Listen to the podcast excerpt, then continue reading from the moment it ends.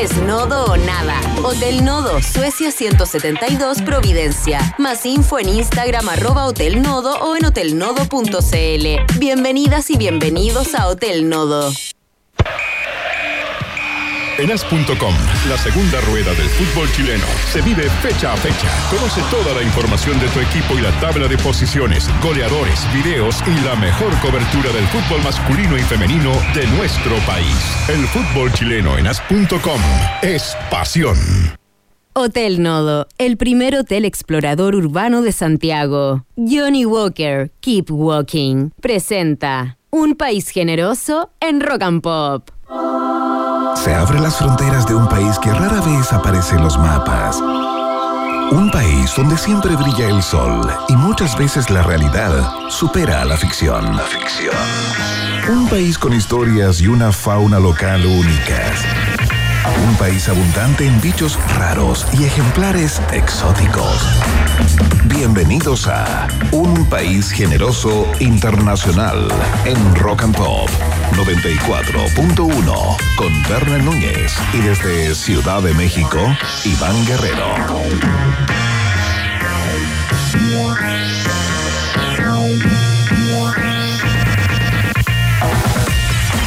¿Cómo están ratitas y roedores de todo Chile, Latinoamérica y el mundo? Son las 6 de la tarde con un minuto de este lunes 11 de septiembre, esperado lunes 11 de septiembre del año 2023 y aquí iniciamos por supuesto con 16 grados en el Principado de Providencia, una tarde soleada, sorprendentemente soleada después de una noche de intensa lluvia acá en la capital. Iniciamos y lanzamos la bolita del noticiario favorito de la familia funcional chilena, un país generoso internacional, ya está en el aire por supuesto a través de todas las antenas, las frecuencias eh, de la rock and pop eh, saludamos a las capitales rock and pop. Siempre en mi corazón está Talca, que hoy nos escucha a través de rock and pop.cl, como lo hacen también allá en la capital de los Estados Unidos mexicanos, donde tenemos un embajador cultural, informativo, periodístico, deportivo, pero por sobre todo un embajador de capital humano.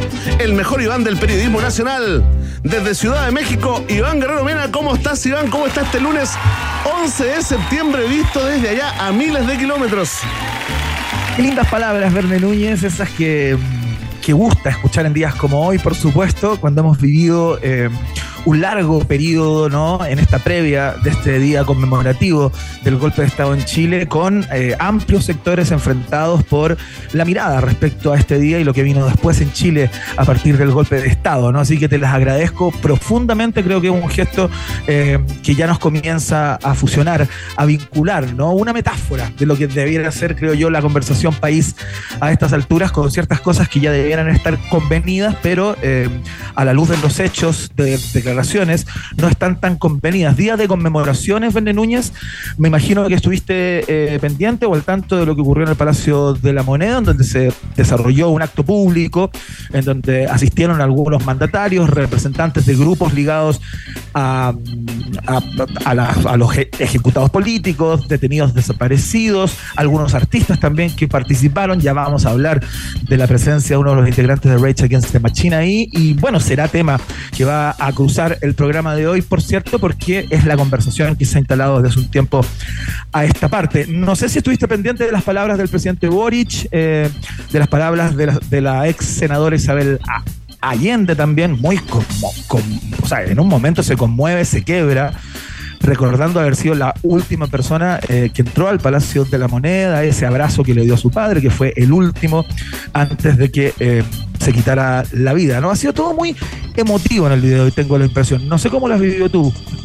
Por supuesto, estuve, estuve colgado de este ya, eh, digamos, súper esperado, eh, ya logrando unos niveles de ansiedad increíbles, ¿ah? totalmente eh, elevados, ¿no? Este acto conmemorativo de los 50 años del golpe. Sí, escuché el discurso completo de, del presidente Boris, también escuché el discurso, ¿no? Emotivo, como tú decías, de la, de la hija de Salvador Allende, la senadora Isabel Allende. estuve ahí también a, las 11.52, ¿no? Cuando hicieron el minuto de el minuto de silencio, ¿no? El momento en que inician los bombardeos hace 50 años los Hacker Hunters.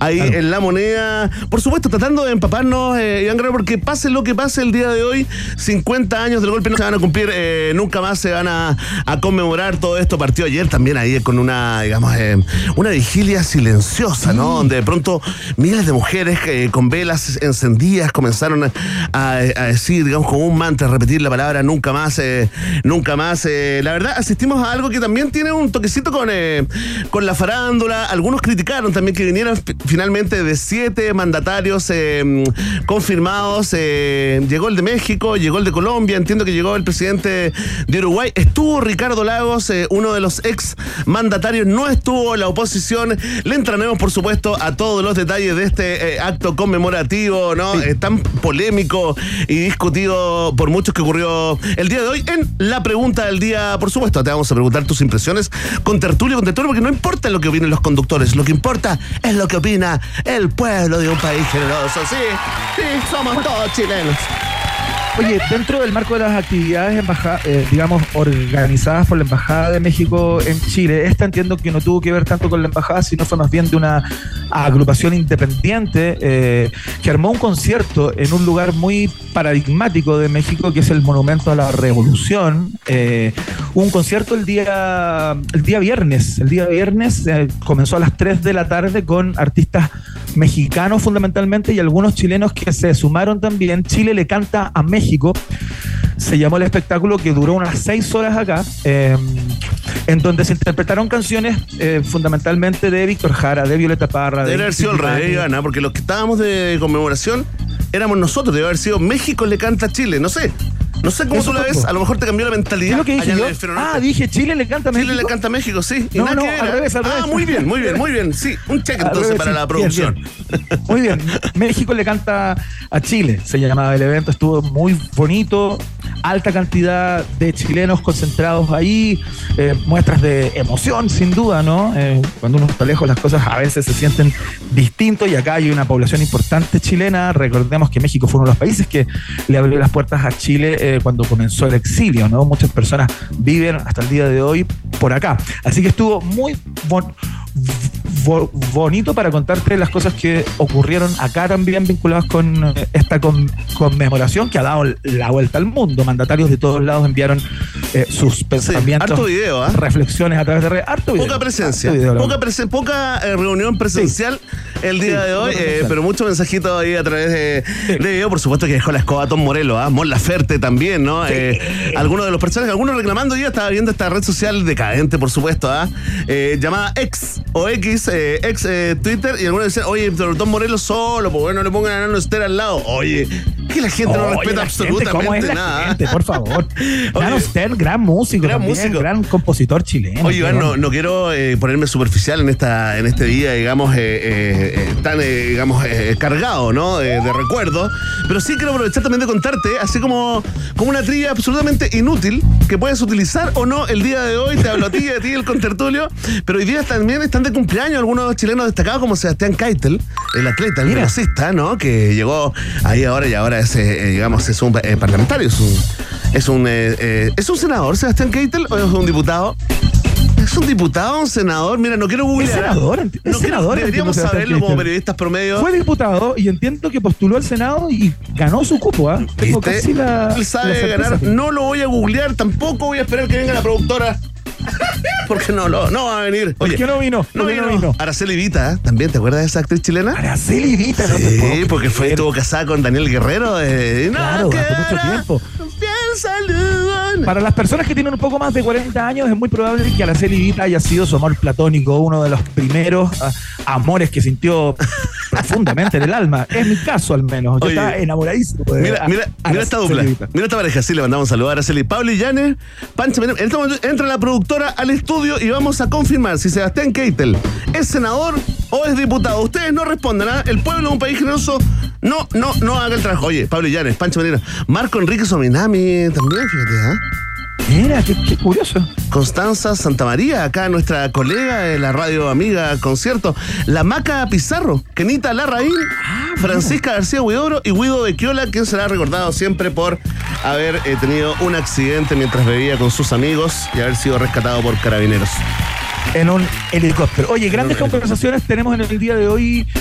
Verne Núñez, eh, vamos a estar con Keiko Gándara, que es el productor, eh, bueno, él dirige una, una productora llamada Parox. Eh, ha hecho varias cosas importantes en el ámbito audiovisual en Chile, como la serie de los prisioneros, por ejemplo, eh, y que ahora hizo los mil días de Allende, una serie eh, que se va a transmitir, una miniserie de cuatro capítulos que se va a transmitir a, través de las pantallas de TVN. El jueves pasado ya se dio el capítulo 1 y vamos a conversar acerca de esta, de esta serie que toma el periodo entre el 4 de septiembre del año 1970, cuando Salvador Allende es ratificado por el Congreso, y el 11 de septiembre del año 73. O sea, son los mil días justamente de Allende Gossens, así que mm, nos va a estar contando de qué se trató esta producción, eh, cuál es el foco que quisieron instalar ahí y, bueno, y cuáles son las perspectivas. Uno tiene la impresión que una serie como esta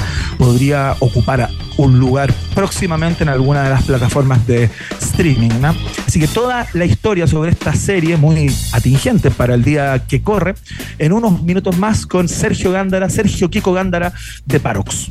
Fantástico, Iván, no es la única conversión. Oye, aprovechamos a hacer un paréntesis, sabes que no me aguanté, tuve que googlear, tuve que trabajar en investigación de periodística, actividad mi zipper Puse Sebastián Keitel en Google y me apareció senador de la República. Claro. Así que lo confirmé yo, ¿ah? Quiero decir, el trabajo lo hice yo solo. Solo, sin nadie de mi equipo que me ayudara, digamos, en esta transmisión eh, radial. Oye, Iván, atención, aquí también tenemos una conversa a propósito del proyecto 50, ¿no? De democracia en LS. Este proyecto es en el nombre de un podcast, ¿no? De, que, de un equipo, digamos, liderado por Davor eh, Mimisa y Jimena Jara, que serán nuestros invitados, que está dedicado a los 50 días previos al golpe de Estado del año 1973, ¿no? Eh, partieron posteriores. y algunos posteriores también, ¿no? Bueno, se no, no, son 50 días antes y 50 días después. Ah, también son 100 días. Mira, y lo otro, 1010, estamos en una cosa muy numérica. Eh, me complica, siento que estamos hablando de matemáticas el día de hoy y no del 11 eh, de septiembre. Oye, este es un podcast, eh, por supuesto, dedicado a las noticias de cada día, desde el día 50 antes del 11 de septiembre, exactamente como corregía Iván, y la noticia de los 50 días posteriores al golpe, ¿no? Está disponible ahí en su sitio web oficial de Proyecto 50, también en plataformas como Spotify, Apple Podcast y Google Podcast para que le pongas una oreja si no escuchado antes de que tengamos esta conversa con Jimena Jara y Davor Mimis acá, en un país eh, generoso, los cerebros detrás de Proyecto 50. Excelente, esas son las conversaciones del día de hoy. Por supuesto, tenemos un viaje en el tiempo eh, centrado en el año 1973, en particular en el 11 de septiembre del año 73. ¿Qué estaba sonando? ¿Cuáles eran los temas, los discos, eh, la música y algunas películas que pegaban por esos días cuando Chile entraba en la fase oscura de la dictadura y em, el mundo, bueno, seguía su curso, ¿no? Quisimos hacer una suerte de análisis de qué es lo que pasaba en el mundo cuando eh, llegó a nuestro país el 11 de septiembre del año 73. Dijo que quisimos hacer, eh, Emi. Quisimos hacer, dijo. quisimos hacer. ¿Y cómo, ¿Y cómo te hubiera quisimos hacer, pues, ¿no? Quisimos hacer, está bien, está bien, somos un equipo, es cierto. Somos, un, somos un programa, somos Oye, no, atención, a, oye, porque además leímos, leímos giros. Tú sabes que el año 73, Iván, no solamente hay un par de hits o, cuatro o cinco canciones inolvidables. Está lleno, Iván. Fue un año increíblemente productivo para la música pop y rock eh, mundial, así que recordaremos, haremos una buena pasada. Eh, viaje eh, en el tiempo XL el día de hoy acá en un país generoso. Oye, una última cosa, también es importante mencionarlo, porque acá en México, por ejemplo, por la cercanía a los Estados Unidos, se ha hablado de las dos fechas en el día de hoy, el 11 del 73 y el 11 del 2001, cuando caen las Torres Gemelas las Vende Núñez, aquí se ha hecho también bastante, ha habido bastante conversación a, a propósito de que se cumplen 22 años de la caída de la Torre Norte y la Torre Sur, las dos torres gemelas, las Twin Towers, eh, donde murieron más de 2.000 personas en un atentado que cambió eh, la historia de la humanidad, sin duda, el orden geopolítico del planeta también, con guerras que comenzaron en, ese instante a propósito del atentado de, la, de Al Qaeda, ¿no? Sobre eh, las torres gemelas ahí en el corazón de New York City. Así que también lo vamos a estar recordando en el día de hoy, eh, sin duda, porque es una efeméride también importantísima para la historia eh, contemporánea del planeta. Así es que el 11 maldito es, tema de conversación acá el día de hoy. Fantástico, entonces partimos eh, marcando, digamos, musicalmente esta semana acá en un país generoso. Iván, ¿con qué nos lanzamos el día de hoy? Nos lanzamos con los maestros incombustibles de la Electric Light Orchestra. Vamos a escuchar un, temazo eh, llamado Living Thing. Estás en la 94.1 www.rockandpop.cl. Bienvenidos y bienvenidas. Comienza la fiesta informativa de la 94.1.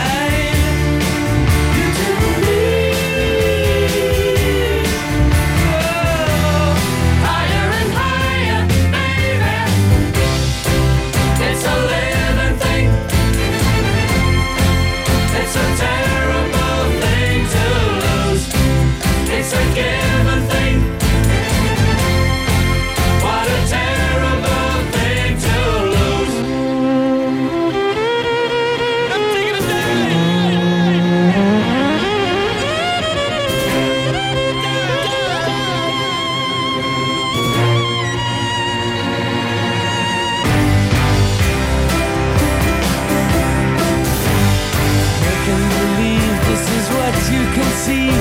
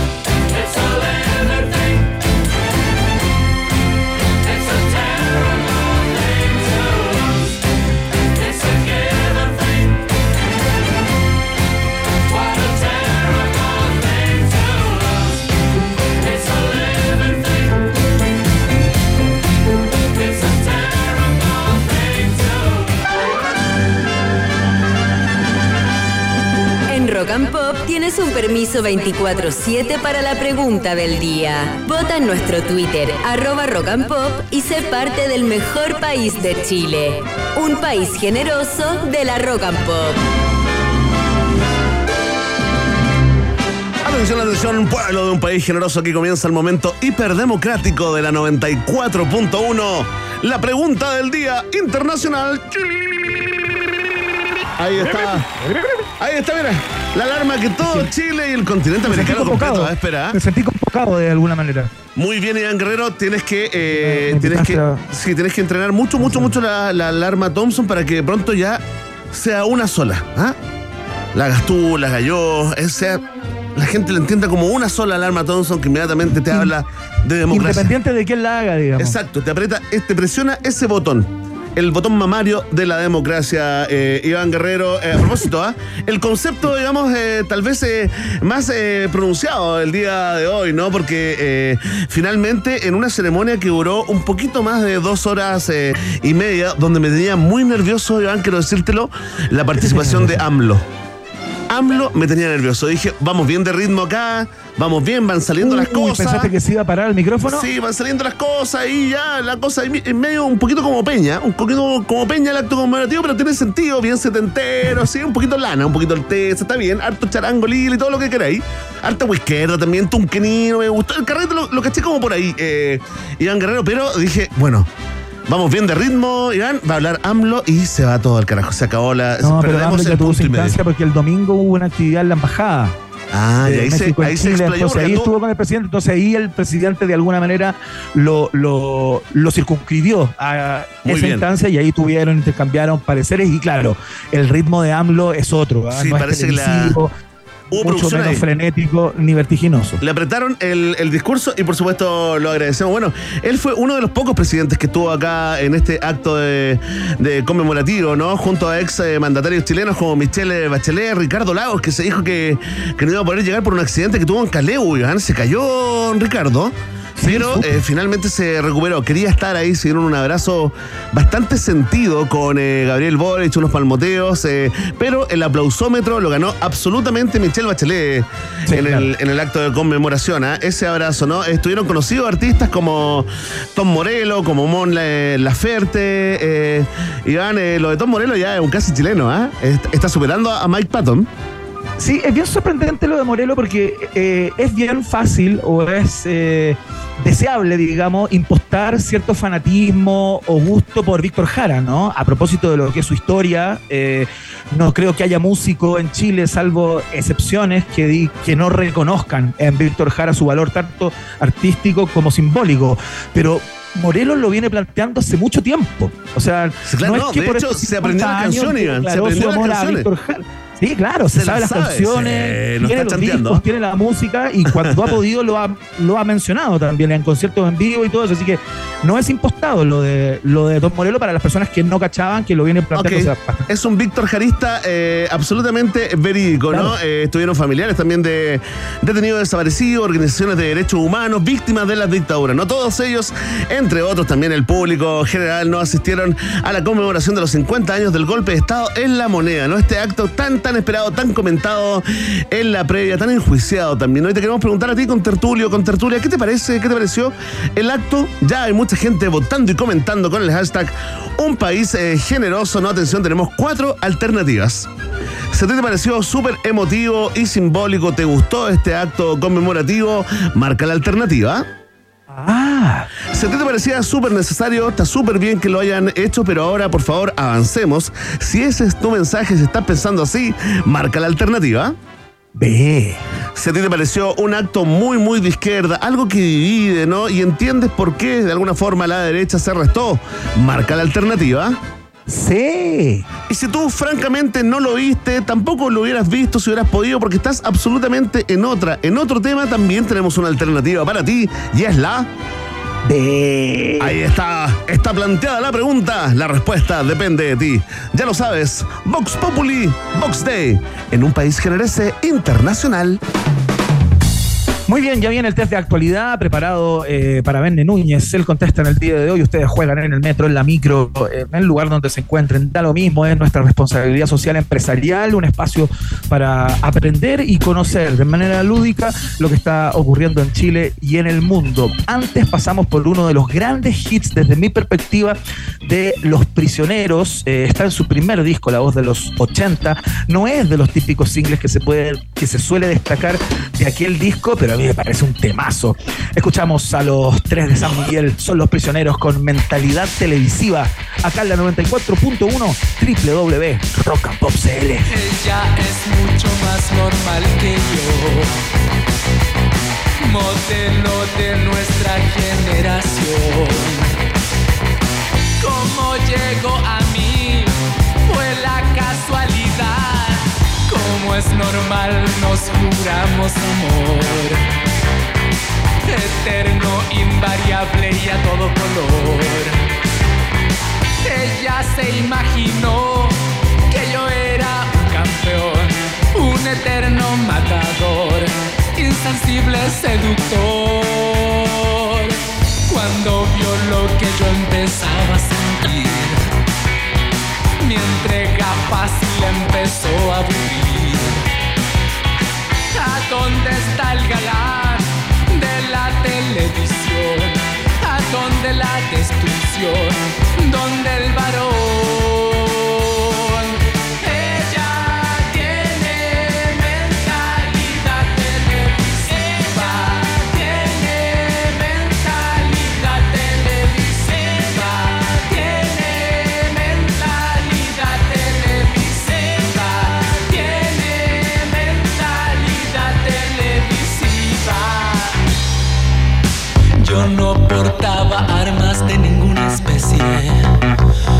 No daba vuelta autos ni chocaba motos. Tenía corazón y también tesón. Ella era dada a las frases cliché. Hablaba de todo con total madurez. Y la imaginación, si es que la tuvo, ya la perdió. Y en su lugar instaló un videotape.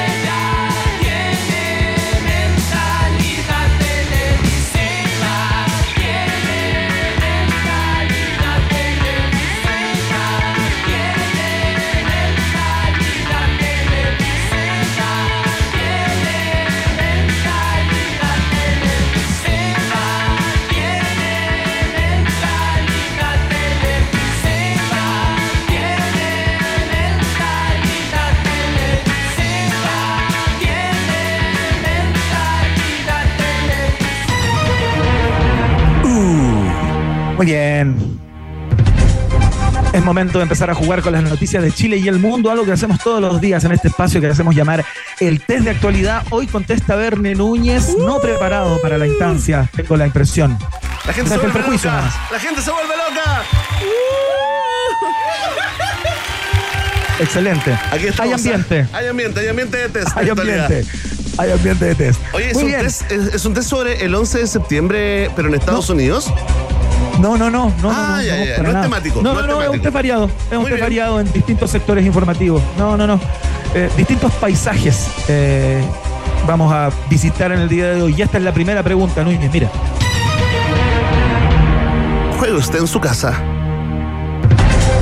El ranking gastronómico Taste Atlas, eh, del cual hemos hablado acá otras veces, galardonó a la marraqueta Verne como uno de los mejores panes del mundo. Muy bien, muy merecido, ¿no? Un aplauso para la marraqueta chilena. Bien, bien.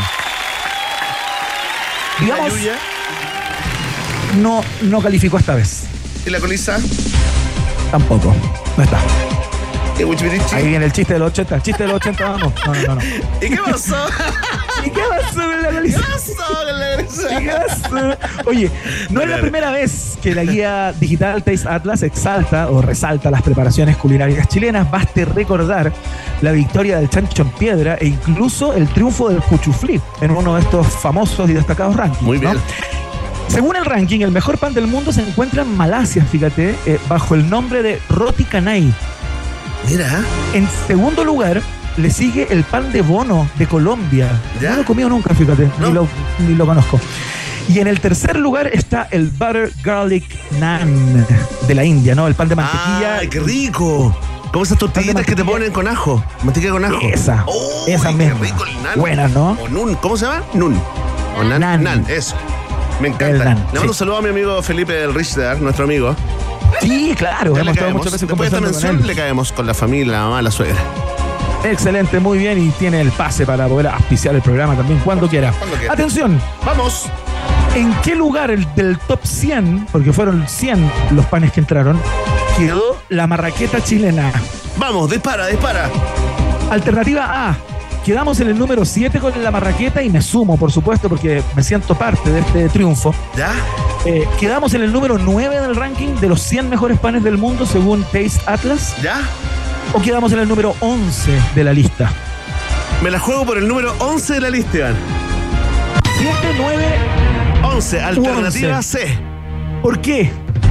Porque creo que hubiera visto algún titular que dijera la marraqueta quedó en el top 10 de los mejores panes. Entonces, como no vi ese titular, calculo que puede ser el número 11, ¿cachai? Ah, Excelente, excelente, eh, o sea, excelente fundamentación de la respuesta, es extraordinaria. No se diga más, la respuesta es correcta. Muy bien, vamos. Esa marraqueta. Haciendo gala del conocimiento chauvinista del colega de la prensa. ¿Y las dobladitas? ¡Uy! Con mantequita. ¡Uy! Cosa buena. Qué buena es, ¿ah? Qué injusto el ranking, ¿no? Oye, ¿sabes qué te voy a llevar? Cuando te vaya a ver a México, Iván, te voy a llevar los dobladitas. Prometo, y si no te llevo, te hago. Me encantaría. Sí, pues sí, ¿Y vamos. sabes hacerlas? Mira, te ¿Sabes voy- prepararlas? Te voy a dar el pisco sour ese que te gusta. Ese, el único envasado rico que hay. ¿Ya? Ese, porque no puedo decir el- la pizca. Ese. Y te voy a llevar también unos piscos, obvio. Vinos también, que es, es caro allá. Y araucano. Te voy a llevar araucano. una el araucano. negrita, super 8 y te llevo dobladita. Listo. Ahí está el pack chileno. Buenísimo, vamos a tener que pagar un asiento más en el avión para llevar todo eso. ¿Esta canción de qué año es? Esta canción es del año 1973 y entiendo que vamos a pasar por ahí en el viaje en el tiempo. ¿ah? Vamos a pasar por ahí ya. Dispara, que estoy súper motivado. Algo me pasó. Esta es la siguiente. Este lunes se reportó la muerte del embriólogo británico Ian Wilmot, considerado como uno de los padres de la oveja Dolly. Debido a que justamente participó en la clonación del animal, ¿no? La primera clonación conocida, porque yo creo que desde hace 100 años que tienen en algún subterráneo de Ucrania muchos más animales clonados y probablemente seres humanos. Humanos, Pero sí. eso ah, claro. Humanos de vacaciones. De acuerdo a lo expuesto por el diario español El País, la información fue confirmada por la Universidad de Edimburgo. Y aquí habló eh, el director de la universidad, dijo, el trabajo de Wilmot tuvo un alcance absolutamente global. ¿no? A propósito de lo importante y relevante que fue eh, ese experimento científico. ¿no? Atención, esta es la pregunta. Yo sé que tú eres un fanático de, De la oveja Dolly. ¿Cuántos años, ¿Cuántos años vivió la oveja Dolly? Eh, eh, Oye, la pregunta es difícil. Muy difícil la pregunta. Vamos. ¿Quieres alternativas? Vamos, sí. Quiero, quiero, quiero. Alternativa A, vivió seis años y medio. ¿Ya? Alternativa B, vivió cuatro años y medio. O vivió dos años y medio luego de fallecer a, a propósito de una crisis pulmonar. Me la voy a jugar por la alternativa. Eh, eh, eh, eh, eh. La B. Ex- excelente. Cuatro y medio. Cuatro años y medio vivió Dolly. Solo para hacer B. Recordemos que las ovejas como Dolly eh, viven un promedio eh, entre 10 y 12 años aproximadamente. Y Dolly, a propósito de su condición, eh, logró vivir 6 años y medio. Benedetto. Oh, muy bien, ¿eh? Aplauso para Dolly. Era la A Y para todas las Dollys del mundo. para Bueno, todas las Dolly del mundo. Oye, Atención, uno a uno. Vamos a dejar un pre-googleo, ¿ah? Solamente para la gente que tiene como tiempo gana. Hay una historia muy, muy buena en la crónica de ¿Ya? la vez en que entraron unos ladrones al laboratorio para robarse a la oveja Dolly. No te creo. Claro, y se encontraron con que no era solamente Dolly la oveja clonada. Habían varias más, digamos. Había muchas Dollys y se fueron con, la, con las manos vacías. Te conté el final, pero, pero googleala y léete esa crónica que es muy, muy buena. Que bueno, un corral completo en el subsuelo de, de Edimburgo. Ya, atención, esta es la última. Esta es la última, Belén Núñez, la última pregunta y viene muy sabrosa, muy interesante porque el personaje eh, titular de esta, de esta pregunta es Mario Kreuzberger, el Don Francisco. ¡Fuerte el aplauso entonces! Fuerte el aplauso entonces. Fue en el año 2021 cuando Mario Kreuzberger, el Don Francisco, puso en venta su lujosa mansión de Miami, la cual consta de 672 metros cuadrados construidos. Mira, oye, grande, ¿eh? La propiedad finalmente fue adquirida por un importante músico ligado a la escena electrónica global, mundial, planetaria. No, no, no tenía idea. Se trata de una casa ubicada en la exclusiva isla Indian Creek, en el sector denominado como el Billionaire Bunker, o sea, el búnker de billonarios. La mansión de Don Francis constaba o consta de seis piezas, ocho baños, salas de estar, biblioteca con un estudio, comedor interior y exterior, piscina y una finca de 2.000 metros cuadrados. Atención, esta es la pregunta. ¿Quién compró la mansión de Don Francisco en la friolera de 67 millones de dólares? Uy, qué difícil. Oye, yo, fui- yo tomé el tour ese, el tour que toman los chilenos de, para ir a ver las ¿En casas de los famosos y todo el rato. Y la de Don Francisco, falta todavía. Y ahí, esta es la de Stallone, esta es la de Ricky Martin, esta es de Julio Iglesias y la de Don Francisco. ¿Y la de Don Francisco cuál, no, cuál está- es? Está más allá. Y la de Silvio Loco, no, esa queda en un barrio. Ahí no nos decían así, ninguneando a nuestra, a nuestra reina. Oye, espérate, ¿y Don Francisco estaba dentro del tour o no? Está, sí, sí. Eh, Ah, ya, pasáis ya. por ahí, pero te demoráis un poquito, ¿ah? No está ahí, eh, no está al lado de. Stallone. Esa es la. ¿Cuán Ya. cerca estás de Stallone? Esa es la medida. Excelente. Dale. Oye, alternativa A. Quien compró la casa, la mansión de Don Francisco es Armin Van Buren. ¿Ya? El mejor DJ del mundo. La, la mansión la compró David Guetta El mejor DJ del mundo. O la, can- o la canción. O la mansión la compró Calvin Harris. También el mejor DJ del mundo. A ver, Exactamente, tres tremendos DJ, me la juego por. pro- productores, músicos, las tienen todos estos tipos. Sí. me acuerdo cuando todos los fines de semana, una época en, en Santiago, ¿te acuerdas que venía el mejor DJ del mundo? Siempre, siempre venía el mejor, ¿eh? Yo Era no lo sabía, yo no tenía que ir a todas al final, porque no te Lo podías más perder el curioso es mejor que tenía nombres distintos. tenía nombres distintos el mejor. Ya, me la juego por- proyectos diferentes. Me la juego por el que menos cacho que es David Guetta. Sé que tiene dinero, eso sí. Eso sí sé que tiene dinero. Es el que menos cachai. El que menos cacho, sí. Y a Calvin Harris. Lo que pasa es que de ¿No te Armin, la que cacho de Armin es esta, mira, esta.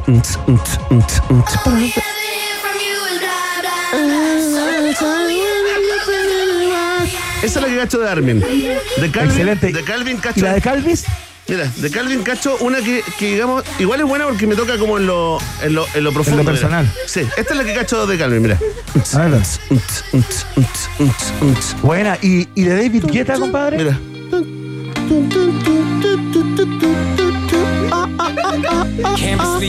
Es distinto, ¿cachai? Que es distinto a la de Armin. Es distinto. Son géneros distintos al En cambio, David Guetta, David Guetta es otra, otra cosa. No lo conozco tanto. He escuchado solamente eh, 13 de sus eh, 58 discos, eh, Iván. Eh, pero también, ah, también me toca una fibra, digamos, un poquito más sunset, te diría yo, de verdad. Sí. Así que elijo a. de- mira. Esta me gusta de Guetta. Voy por ti, ¿qué tal?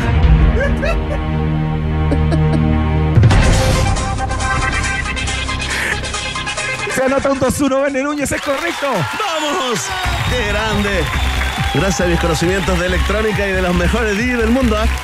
Oye, Iván Guerrero, Oye, muchas gracias. Dieta se queda con la casa de Don Francis, ¿ah? Viene, ¿qué tal? Bien. ¿ah? Y un saludo para Don Francis, quien te dio un gran consejo una vez, Iván, ¿te acuerdas? Cuando Sí. usted no reconoce Chile donde David, donde Guetta, donde don Francisco eligió a Deo.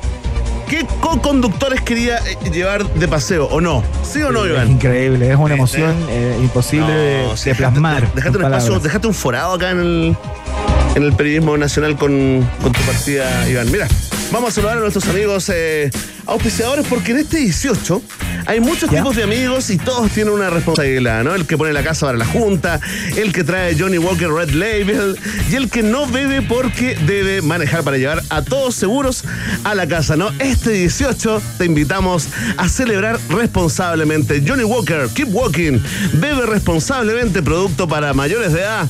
Está en un país generoso.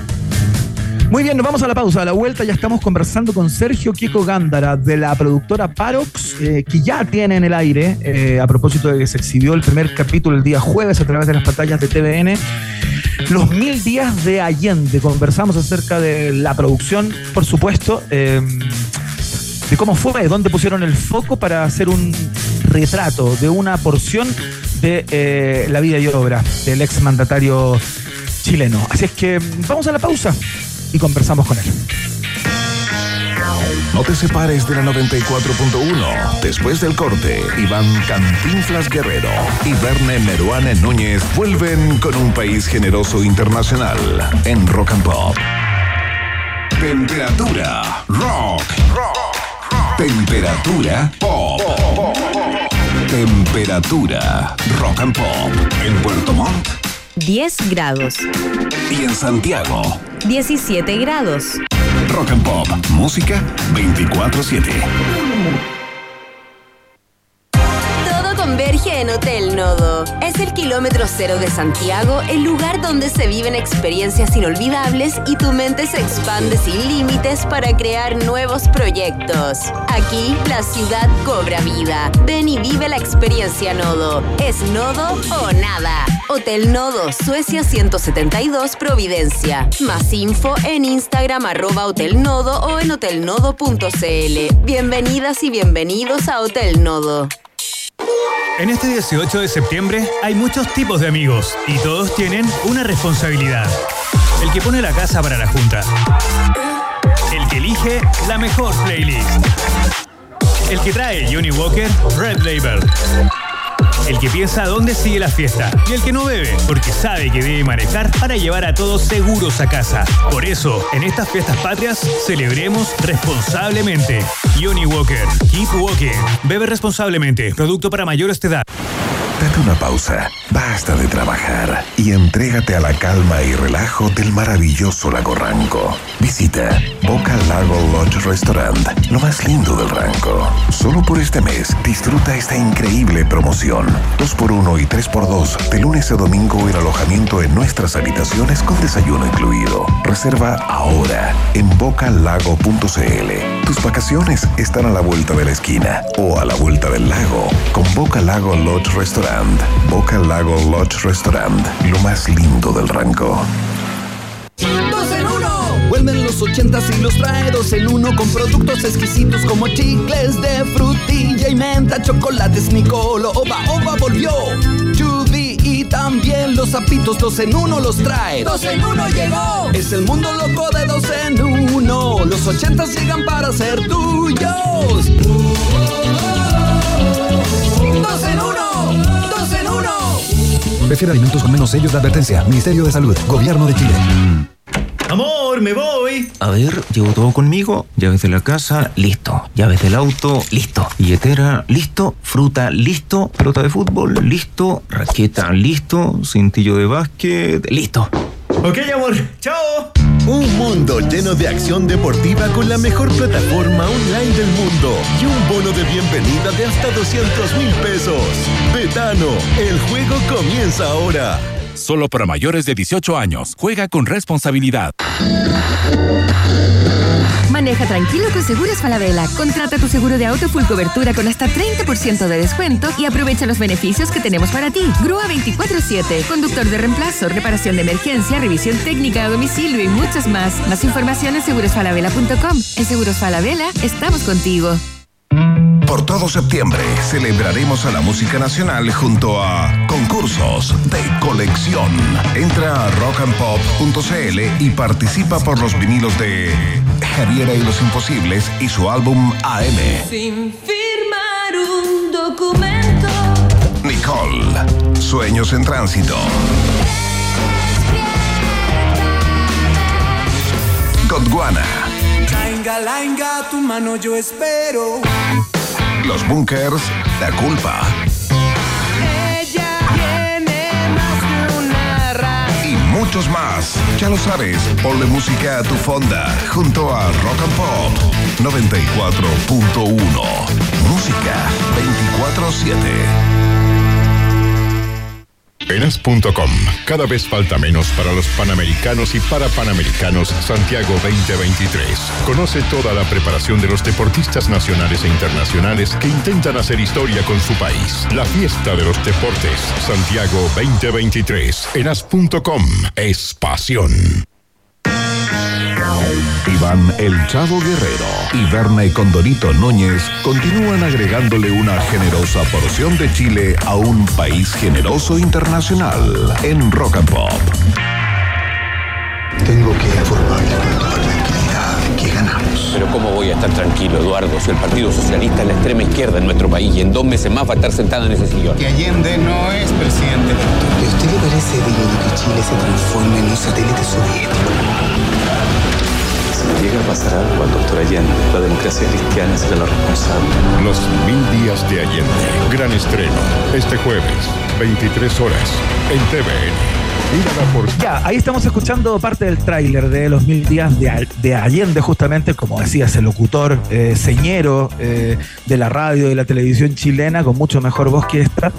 Eh, de la productora Parox, ¿no? Eh, queremos conversar justamente acerca del dibujo del exmandatario que se hace eh, desde el 4 de septiembre del año 1970, cuando el Congreso lo ratifica como mandatario, eh, hasta el 11 de septiembre de 1973, que estamos conmemorando un día como hoy, ¿no? 50 años de el fin dramático de esa administración y el comienzo de la dictadura. Verne Núñez, ¿con quién estamos para conversar acerca de esta serie de cuatro capítulos? Desplegamos la alfombra roja, por supuesto, para recibir a este líder gremial ¿ah? del cine y la televisión, el audiovisual chileno, productor ejecutivo de, de Parox y de la serie que nos presenta el día de hoy, ¿no? Los mil días de Allende, el gran Sergio Queco Gándara. Queco, bienvenido a un país generoso nuevamente.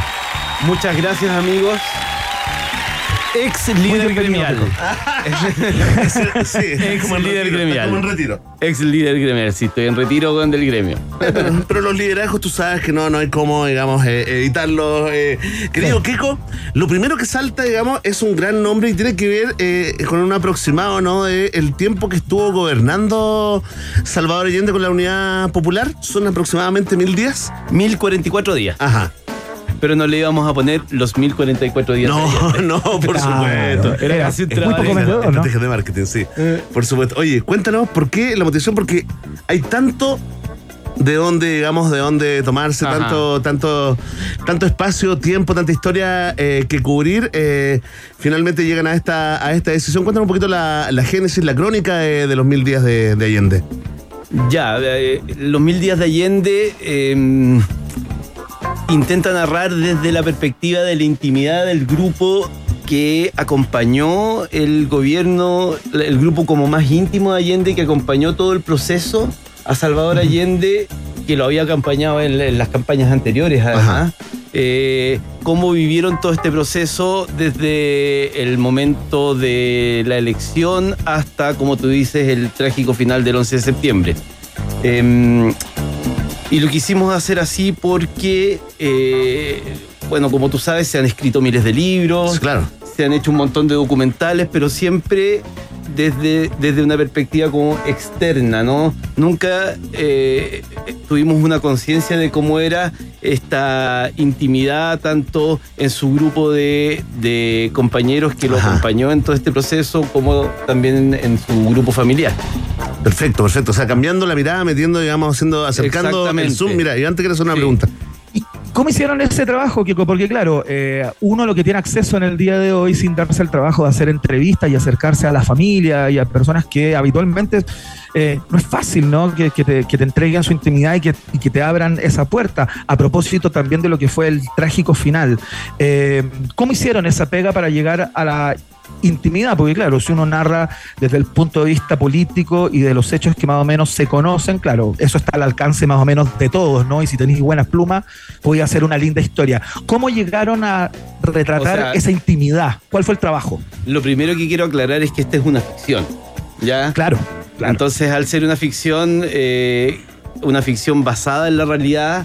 eh, Tiene ciertas licencias, claro. Exacto. Pero se ha escrito tanto que cada escena tiene de alguna manera un anclaje en alguna publicación que alguien ha develado a través de sus escritos. O sea, eh, y además hicimos muchas entrevistas de gente que acompañó a Allende en ese proceso, no sé, la Pati Espejo o eh, la eh, exmujer de, de José Toá, eh, Claro. o en fin, un montón de gente, ¿no? Perfecto. Hay un reporteo, una investigación propia y además, digamos, eh, recopilando eh, lo que ya está escrito.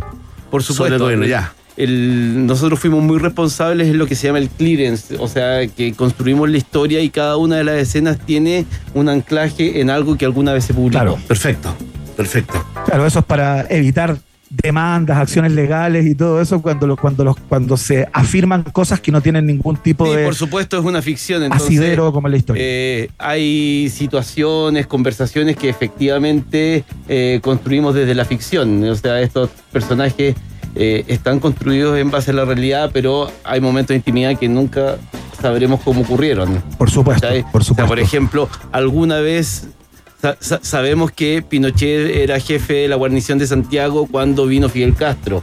Tenemos un momento en la serie de conversación entre Pinochet y Fidel Castro que no Perfecto. tenemos idea cómo, haya, cómo, cómo, ¿Cómo fue? fue, Claro. pero nosotros la construimos en base a lo que nos servía dramáticamente. No te preocupes que hay un montón de libros de historias que están hechos así, así también eh, y sin esta aclaración, ¿ah? Y sin la aclaración. Oye, eh, Keiko, estamos conversando con Keiko Ganda a propósito de los mil días de Allende, esta serie, ¿no? Ya te vamos a contar las, co- las coordenadas, cómo puedes verla, ¿no? Eh, eh, centrémonos en la figura de Allende. Ok. En la figura de Allende, el personaje Salvador Allende de la, eh, de- de la serie, ¿no? Hay un Allende muy distinto, cambia mucho el personaje desde el día 1 al día 1000. Eh, este entorno, digamos, eh, va cambiando, es una historia de, que parte en un lugar y termina absolutamente en otra. O, o te pongo la otra alternativa, esas sospechas que uno le vienen mirando el asunto de lejos. ¿Lo vieron venir en algún momento eh, iniciado el gobierno de la UP?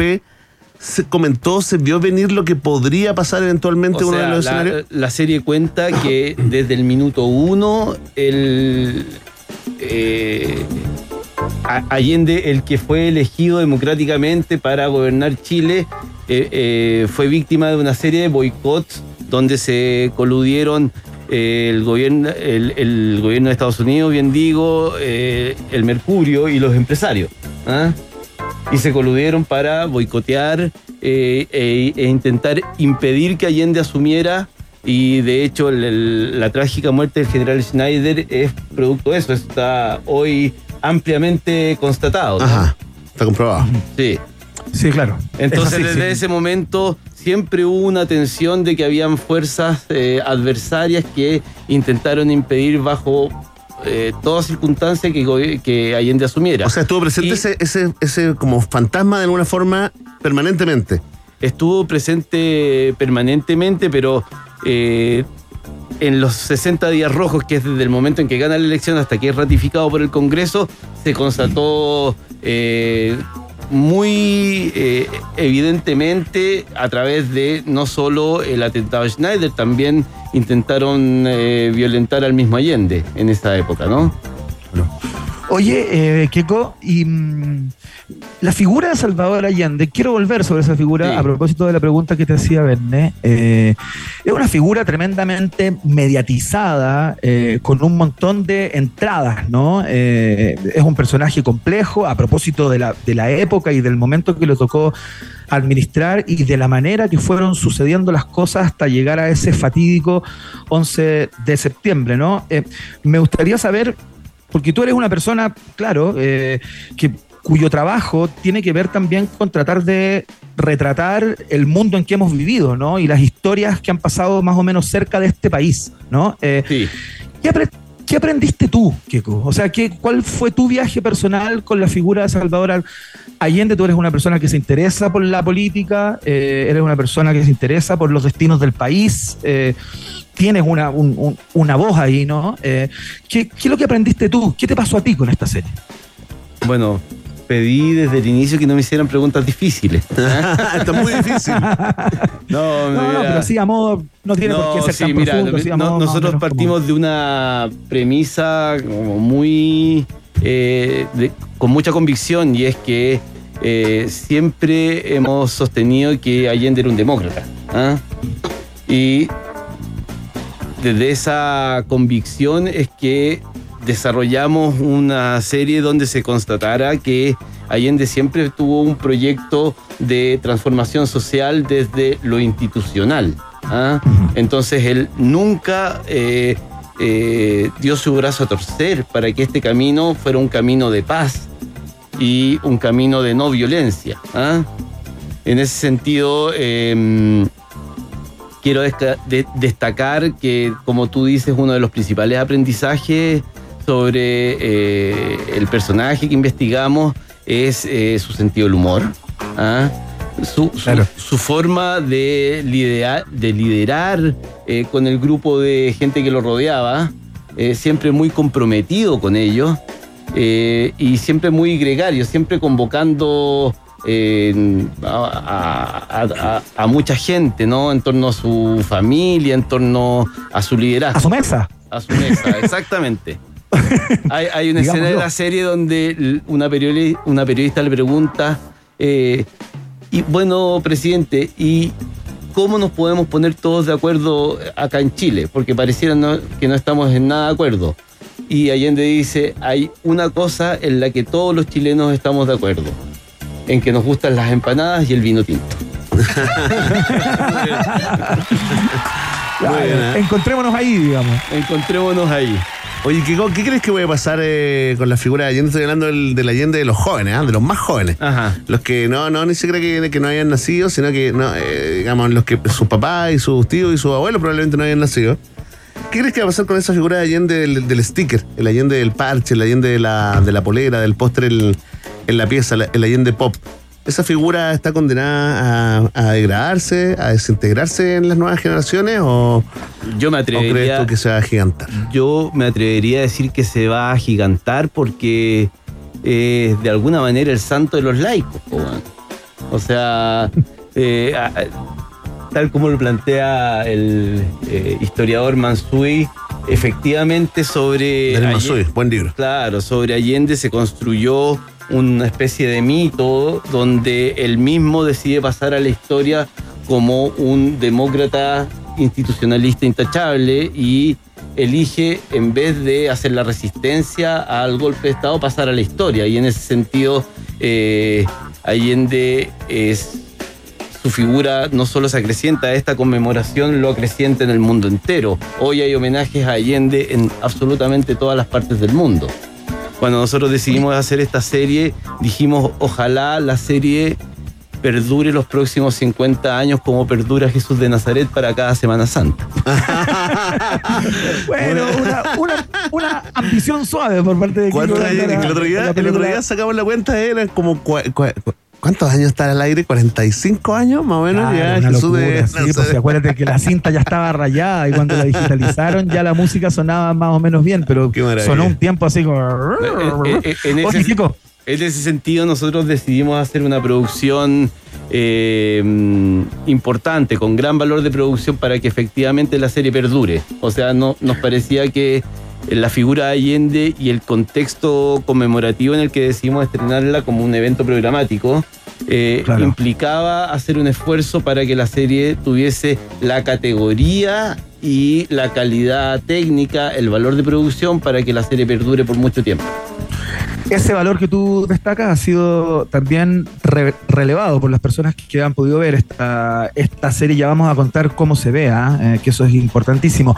Eh, el elenco, Kieko, démosle un crédito, por supuesto, a quienes, a quienes pararon en escena, ¿no? A estos personajes de la vida íntima. Sí.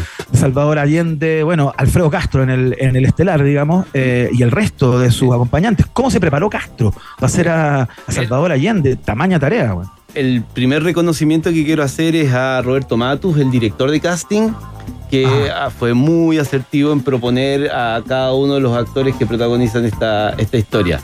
A Alfredo lo elegimos nosotros porque fue previo a, a- a empezar la preproducción, proceso de casting, a- al proceso de, pre- de preproducción. Y la verdad lo que nosotros identificamos es que para sostener a una figura de tal tamaño como Salvador Allende teníamos que tener una- un actor de primerísima categoría, quizás el más importante de Chile, eh,